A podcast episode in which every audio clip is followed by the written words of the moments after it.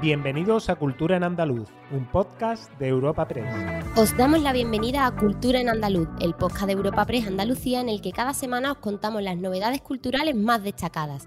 Soy Ana Tatay y al otro lado del micrófono tengo a mi compañera Cintia de Benito. Bienvenida, Cintia. Hola, ¿qué temas trataremos hoy? En nuestro podcast de esta semana empezamos con el Festival Internacional de Cine de Almería 2022, la presentación del cartel de la 26 edición del Festival de Cine de Málaga o el estreno de Sintiéndolo Mucho documental sobre Joaquín Sabina hecho por Fernando León de Aranoa.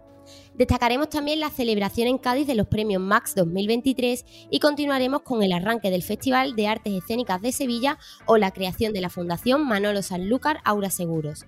Y para finalizar ofreceremos algunas recomendaciones culturales para los próximos días.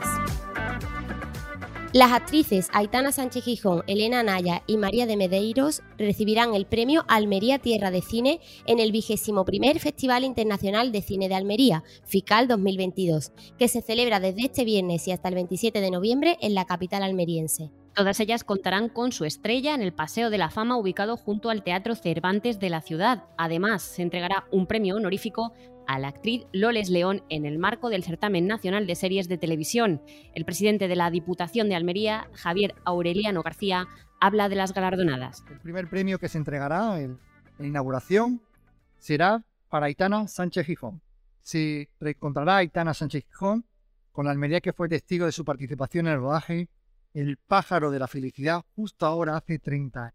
La segunda el segundo premio Almería Tierra de Cine será para Elena Anaya. Tras rodar en Almería Lejos del Mar, vuelve a Almería para recibir su premio homenaje Almería Tierra de Cine en la gala del audiovisual almeriense. Y la tercera estrella, también el premio Almería Tierra de Cine, que se entregará en la gala de clausura del festival, será para María de Madeiro. Durante más de una semana, el festival contará con un total de 11 mesas redondas en las que se abordarán distintos temas y efemérides, entre ellos los 25 años de la muerte de Pilar Miró o la situación del cine español y la literatura.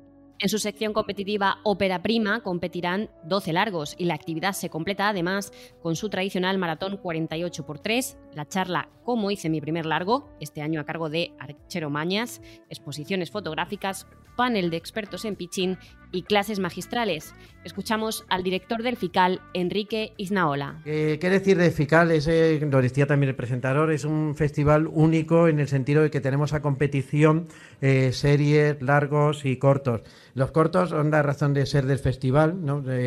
si no hubiera habido cortos, pues no tendríamos una Amenábar, no tendríamos un Pedro Almodóvar y no tendríamos muchos otros directores que comenzaron con, con los cortos. Este año además tenemos 32 magníficas producciones a concurso de diferentes países, de los cinco continentes, y además cuatro de ellas aspiran. Seguimos con cine, ya que el Festival de Cine de Málaga acaba de presentar el cartel de su vigésimo sexta edición, que tendrá lugar del 10 al 19 de marzo de 2023 se centra en una gran mirada abierta y con colores vibrantes para también plasmar las emociones. Así lo definía el autor de la imagen, el diseñador malagueño Adán Miranda, que es colaborador habitual del certamen y que con su obra Mirada de Emociones plasma las sensaciones físicas y emocionales que provocan el cine, Málaga y este festival. Escuchamos a Adán Miranda. Para mí, el Festival de Málaga está cargado de infinitas emociones. Todas estas emociones a las que me refiero las podemos sentir en una sala, viendo una película. Las podemos sentir cuando, por ejemplo, se crea esa expectación que se crea ante la llegada de las estrellas en una gala. O la podemos sentir nosotros mismos cuando paseamos por la alfombra roja. Y donde yo veo mejor reflejadas todas esas emociones es en la mirada. Por eso, en mi cartel, he intentado mostrar de una manera totalmente directa esa emoción con una gran mirada central. Además, este jueves llega a los cines Sintiéndolo Mucho, el documental sobre Joaquín Sabina hecho por el director, guionista y productor Fernando León de Aranoa, fruto de 13 años de grabación del cineasta al veterano artista. Sabina destacaba durante la presentación de este documental en Madrid que el recibimiento está siendo absolutamente conmovedor. El tipo de recepción que está teniendo para la gente que la ha visto es absolutamente conmovedor. Y yo no esperaba para nada eso. Creo que ninguno esperábamos tanto. A lo mejor Fernando, que es un maestro del celuloide, sí. Y el comentario creo que el que más ilusión me ha hecho fueron dos. Uno me lo dijo Fernando del primero que la vio, que fue Bardem, que le dijo algo así como que daban ganas de ser amigo mío viendo la película. Y el otro fue de mi mujer, que vale mucho porque no es muy dada a hacer piropos y menos a mí. Y me dijo, te has sacado el alma. Y hace unos días conocíamos que los actores Antonio de la Torre y Clara Lago presentarán la próxima edición de los premios Goya, que se entregarán el 11 de febrero en el Palacio de Congresos y Exposiciones Fibes de Sevilla. Nos vamos ahora a Cádiz, donde el Gran Teatro Falla acogerá la vigésimo sexta edición de los Premios Max de las Artes Escénicas el próximo 17 de abril. Los premios Max nacieron en 1998 de la mano de la Sociedad General de Autores y Editores, teniendo además como una de las principales características la itinerancia por toda España a la hora de acoger su gala de entrega. El presidente de la Fundación SGAE, Juan José Solana, recuerda la importancia de estos galardones. Hace tan solo unos meses celebrábamos el 25 aniversario de los premios Max en estas dos décadas y media, estos reconocimientos han devuelto el cariño del público a grandes figuras de las artes escénicas, pero sobre todo nos han servido para celebrar la diversidad y pluralidad de la cultura del conjunto del Estado. Cádiz en particular es una gran fuente de la que alimentarnos, un arte único y característico, que estamos seguros quedará plasmado en la ceremonia del 17 de Y continuamos inmersos en esta manifestación artística, ya que el Festival de Artes Escénicas FES de Sevilla abre sus puertas hasta el 28 de noviembre. Se celebrará en los espacios de la Asociación Escenarios de Sevilla, Platea Odeón Imperdibles, Sala Cero Teatro, Teatro La Fundición, Teatro TNT y Viento Sur Teatro. La programación incluye teatro en sus más diversos formatos y géneros, de la comedia o la dramedia al musical o el rocinéfilo, el social, el familiar o poético, así como clown, circo, flamenco, baile japonés, danza contemporánea, títeres y muñecos. El director del FES, José María Roca, invita a todos los sevillanos a disfrutar de este evento. Yo invitaría al público de Sevilla y alrededores y a cualquier visitante a que se sumergiera y que descubriera estos nuevos códigos FES que proponemos. Eh, la cita del 16 al 28 de noviembre, eh, organizada en los espacios mm, Platea, Odeón Imperdible, Sala Cero Teatro, Teatro La Fundición, Teatro TNT y Viento Sur Teatro, Pondremos sobre las tablas en 13 días un lenguaje único, rico, versátil y de lo más variado. El FES abierto como siempre para todos. Cambiamos de asunto. El consejero de Turismo, Cultura y Deporte, Arturo Bernal, anunciaba hace unos días la creación del primer libro blanco de la cultura en Andalucía. Con esta herramienta se pretende conocer la situación de los diferentes sectores que componen la cultura para potenciarlos. Se prevé que esté listo para la primavera de 2023. Bernal anunciaba igualmente la creación del Instituto de Artes Plásticas Visuales, el Instituto del Cine y el Instituto Andaluz de las Artes Escénicas y Musicales. Comenzarán a funcionar en un par de meses y sus directores serán seleccionados por concurso público. Habla Arturo Bernal. Los que se van a crear son el Instituto Andaluz de Artes Plásticas Visuales. Este se ubicará en Málaga. El Instituto Andaluz del Cine. Este se ubicará en el Estadio de la Cartuja en Sevilla. Y, también el Instituto Andaluz de las Artes Escénicas y Musicales, que también Acaba de ponerse en marcha la Fundación Manolo Sanlúcar Aura Seguros, con el objetivo principal de promover la difusión del legado artístico y humano del extraordinario artista sanluqueño, quien entre otros reconocimientos y logros fue medalla de oro al mérito en las bellas artes en 2014. Entre sus fines más relevantes está la creación y promoción del Instituto de Guitarra Flamenca y de espacios museísticos de arte flamenco Manolo Sanlúcar para la exposición del legado del artista de forma permanente o itinerante en instalaciones propias de la Fundación y en colaboración con otras instituciones públicas o privadas. También se marca como meta la organización de representaciones y festivales, la elaboración, edición, publicación y venta de libros, revistas, material audiovisual y multimedia o la realización de actividades destinadas al impulso y reconocimiento de la riqueza cultural y artística del flamenco. El presidente de la Fundación, José Martínez, nos cuenta los objetivos de la misma.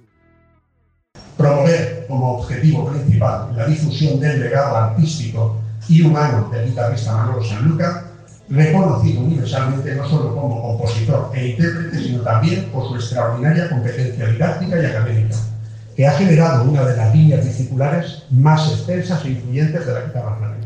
Y terminamos en el municipio malagueño de Cuevas de San Marcos, donde se ubica el Museo del Juguete de España y del Mundo, un espacio único en Andalucía que alberga 2.300 piezas de todo el mundo, algunas con más de un siglo de antigüedad y que se irán renovando cada mes.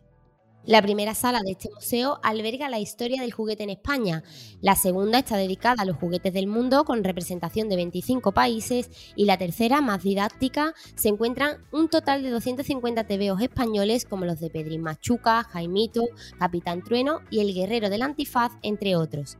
La delegada del Gobierno andaluz en Málaga, Patricia Navarro, considera este museo un proyecto redondo. Hoy está muy de moda eso de eh, aprender jugando, pero aquí podemos ver cómo eso ya estaba inventado.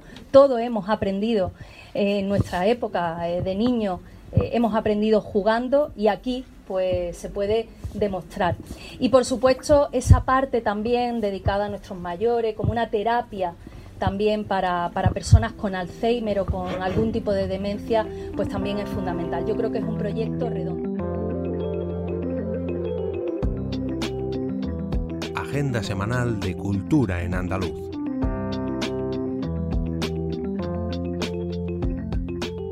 Y ahora os ofrecemos algunos planes para los próximos días. La Real Orquesta Sinfónica de Sevilla interpretará este jueves y viernes la Sinfonía número 5 de Mahler, bajo la dirección del director francés Bertrand de Billy, actualmente director principal de la Orquesta Sinfónica de la Radio de Viena, en el Teatro de la Maestranza a las 8.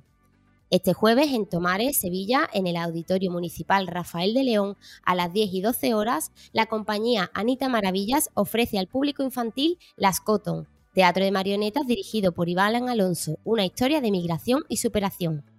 La exposición Rótulos Chulericos de Jaén, con una veintena de letreros de establecimientos antiguos y destacados de la ciudad, puede verse hasta el próximo 24 de noviembre en el edificio Moneo, antiguo Banco de España. En Vélez Málaga, el Centro de Arte Contemporáneo Francisco Hernández acoge la muestra La Sombra Aparecida, Está compuesta por más de medio centenar de fotografías en blanco y negro realizadas por el fotógrafo George Honeywenwene, de moda en la década de 1920 y 1930. ¿Y tú, Cintia, qué otras recomendaciones puedes ofrecernos? El próximo lunes, Lorenzo Silva traslada el programa Málaga de Libro a la localidad de Marbella con un itinerario basado en la llama de Focea. Arranca a las 7 en la Plaza Santo Cristo y culmina en el Hospitalillo, donde a las 8 arrancará un coloquio con el escritor sobre esta y otras de sus novelas. En Sevilla, la muestra Binario, una selección de un centenar de imágenes de los fotógrafos de bollullos de la imitación, Antonio Ortega y su hija, Ana Ortega, puede visitarse desde este sábado en la calle Larga número 39. La exposición recopila imágenes de todo el proceso del vino, desde la siembra a la copa en la bodega, desde la labranza al brindis. Los pintores malagueños Javier Calleja y Julio Anaya Cabandín protagonizan este jueves la vuelta del ciclo Rendezvous en el Centro Pompidou de Málaga. Compartirán sus experiencias con el público de un modo íntimo y cercano en el auditorio del centro a las 6 de la tarde. Disfrutad, os esperamos el próximo jueves en una nueva entrega de Cultura en Andaluz. Nunca lo olvidéis, la cultura nos hace más libres. Despedimos esta entrega de Cultura en Andaluz invitando a todos nuestros oyentes a descubrir el resto de episodios de este podcast, así como todo el catálogo de programas de nuestra red a través de europapress.es barra podcast. Recuerda que además todos ellos están disponibles en las principales plataformas de podcasting.